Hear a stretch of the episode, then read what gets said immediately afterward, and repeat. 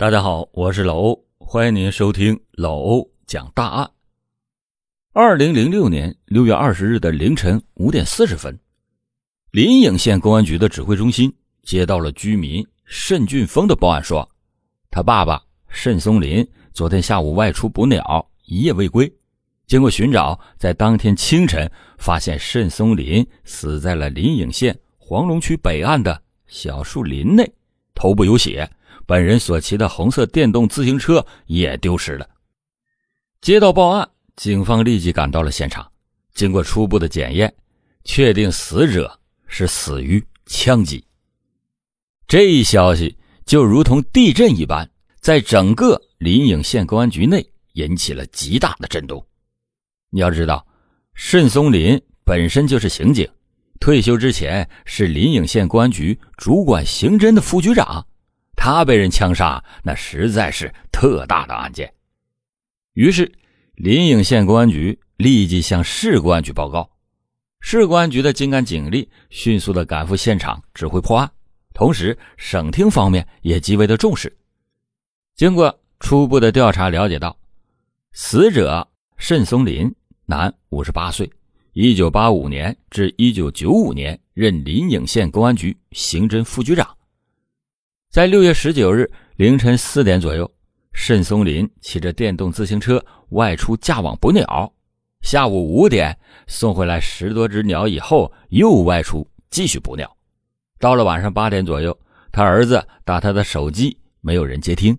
当天晚上，家人就开始四处的寻找，但是。都没有找到，一直到六月二十日凌晨五点，这才发现了慎松林的尸体。现场是位于临颍县城区黄龙渠的北岸，东一百五十米为新城路，北一百米为县财政局的新建办公楼，西面离广泰未来花园施工工地一百四十米，渠南一百五十米为樱桃郭村。中心现场是位于黄龙区北岸的河堤上，这个河堤宽能有十五米，堤上有新培植的小树林。沿着黄龙渠北岸，由东向西有三张粘鸟用的粘网，每张网的长能有二十四米，两侧用四米多高的竹竿和绳索进行固定。其中第二张网斜跨黄龙渠到南岸，这可以看得出。慎松林是个经常捕鸟的人。距离东侧第一张网十米的地面上，就是慎松林的尸体。尸体头东脚西，仰卧在地面上，衣着完整。尸体的面部以及头部有大量的血迹。头部左侧的颞骨部有一个圆形的创口，头的下面有一顶太阳帽。头部东侧的地面上有呈放射性喷溅的血迹。移开尸体以后，头部地面上的血迹面积为五十七厘米乘四十四厘米。技术人员就根据尸体检验的鉴定情况，判定慎松林的死因是头部受到枪击以后，导致颅脑严重损伤而死亡。在死者的头颅中提取到了一枚小杂炮手枪的弹头，经过检验认为，犯罪嫌疑人使用的枪支。虽然有膛线，但是可以排除是制式枪支，应该是类似青海仿造的小杂炮手枪。经过检验，现场并没有发现指纹或者是 DNA 等有效的线索。为此，专案组就按照由点到面、由近到远、突出重点、逐步推进的要求展开调查。首先是围绕死者生前交往的情况。对与死者有着各种深层矛盾关系的人进行摸排，再就是对死者的任职期间打击处理过的重点人口进行排查，还要发布协查通告，并且通过网上信息与各地涉枪案件进行串并案。由于受害人的电动车是在案发的时候丢失，决定把以车找人作为重点的工作，还印发了两万多份的。悬赏通告，在全市以及周边地市的村镇进行张贴，发动群众提供线索，同时通过秘密力量收集线索，并且对废旧物品市场和二手电动车市场进行清理检查。到了六月二十五日，有秘密力量向专案组反映，在六二零枪杀案件以后，临颍县樊城镇国水口村的村民宋旭初骑着电动车返回到家中，因为电瓶没电了，宋旭初就把电动车推到了一个熟人的家中，并且让他捣毁之后给埋起来。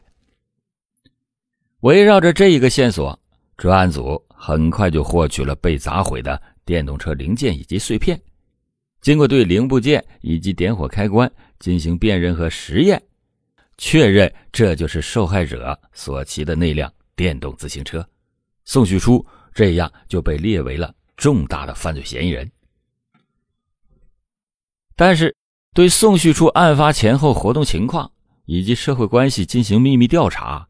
发现这个人已经逃往到上海市奉贤区的父母妹妹处打工去了。为了迅速的擒获犯罪嫌疑人，临颍县公安局就派人立即的赶赴上海。六月二十六日，抓捕组抵达上海以后，协同上海的公安机关对宋旭初在上海的十几个关系人逐个的调查，并且进行蹲点守候，但是都没有发现宋旭初的身影。为了摸清嫌疑人的真实情况，通过对宋旭初的关系人进行筛选，决定以他的妹妹的男友梁某作为突破口。六月二十九日，梁某被请到公安局以后，警方了解到了宋旭初案发以后到上海的初步情况。这个宋旭初到了上海以后，告诉家人说，在老家骑摩托车的时候撞了人，出了大事并且从他的父母那里拿走了现金五百元。警方还同时了解到宋旭初平时的生活习惯、交往人员、网名等等一些重要的情况。梁某还讲到，宋旭初在二零零六年三月初曾经在上海仁爱医院做过面部的采光治疗。六月三十日，抓捕组赶到了上海仁爱医院，了解到宋旭初在三月初再次。做过面部的采光治疗。六月二十四日下午到了该院，说他父亲有病需要用钱，要求退还剩余的押金。同时，侦查员在仁爱医院提取了宋旭初的照片。不久，技侦人员获悉到宋旭初的父亲接到的消息，手机的消息上显示：“我已经到瑞丽，手机已换新号，请不要告诉其他人。”经过对这一条信息的确认，发现发送地就是云南省瑞丽。在当天晚上，为了擒获嫌疑人，临颍县公安局立即的派人到云南抓捕。七月一日上午，抓捕组在云南瑞丽汇合以后，在瑞丽警方的配合下，通过工作发现宋旭初藏匿在瑞丽市一条街区内。警方对这条街区逐一的排查。大约一个小时后，抓捕组来到了一家旅馆调查。房东拿着宋旭初的照片说：“有一个在三楼居住的年轻人，和照片上的男子非常的相像，但是这个人以驻马店人的身份登记的，姓名也不叫宋旭初。这个人是一位三轮车司机给拉过来的，已经三天了，从来就没有出过门。为了进一步辨认这名青年是不是宋旭初，抓捕组。”又找到了三轮车司机，经过辨认，确实是宋旭初本人。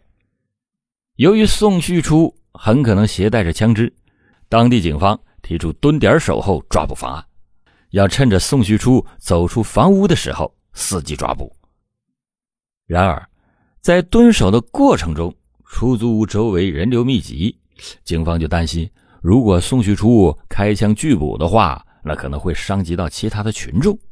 为此，警方仔细的分析现场情况，认为宋旭初在三楼居住的房间没有防盗窗，但是安装有防盗门。虽然老板有钥匙，但是处于惊恐状态的宋旭初肯定得把防盗门的防盗栓给挂上了。到时候万一房门打开，那很容易就引起宋旭初狗急跳墙，有可能引起两种情况：一呢就是慌不择路跳窗逃跑。出现意外，再就是可能用携带的枪支对付抓捕组，造成人员的伤亡。为了确保万无一失，决定智取宋旭初。经过深思熟虑，警方拿出了具体的方案。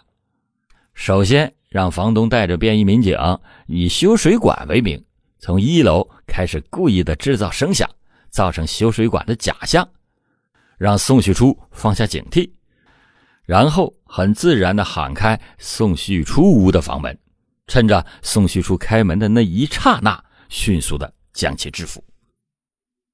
到了下午五点半，抓捕组按照既定的方案展开行动。到了六点左右，房东很顺利的喊开了宋旭初的房门，民警们以迅雷不及掩耳之势将其按倒在地。但是，经过全面细致的搜查，没有发现任何的枪支。经过审讯，犯罪嫌疑人宋旭初供述了抢劫杀人的犯罪事实。原来，在二零零六年六月十八日的那天晚上，宋旭初在家中给原来的女朋友宋某发信息，引起了宋某现任男友的不满。两个人在电话中还发生了争吵，于是宋旭初就扬言说要在三天之内让他在地球上消失。当天晚上，他就带着从青海购买的仿小杂炮手枪，还有两发子弹。步行了三十里，来到了县城，寻找宋某和其男友。然而，他找了很久也没有找到。到了十九日下午五点左右，宋旭初在途经案发小树林的时候，见到了在此捉鸟的沈松林。这两个人因为对捉鸟行为的看法不同，发生了争执。宋旭初觉得不应该捕鸟，可是申松林却不认同他的说法，于是。这两个人竟然争吵了起来。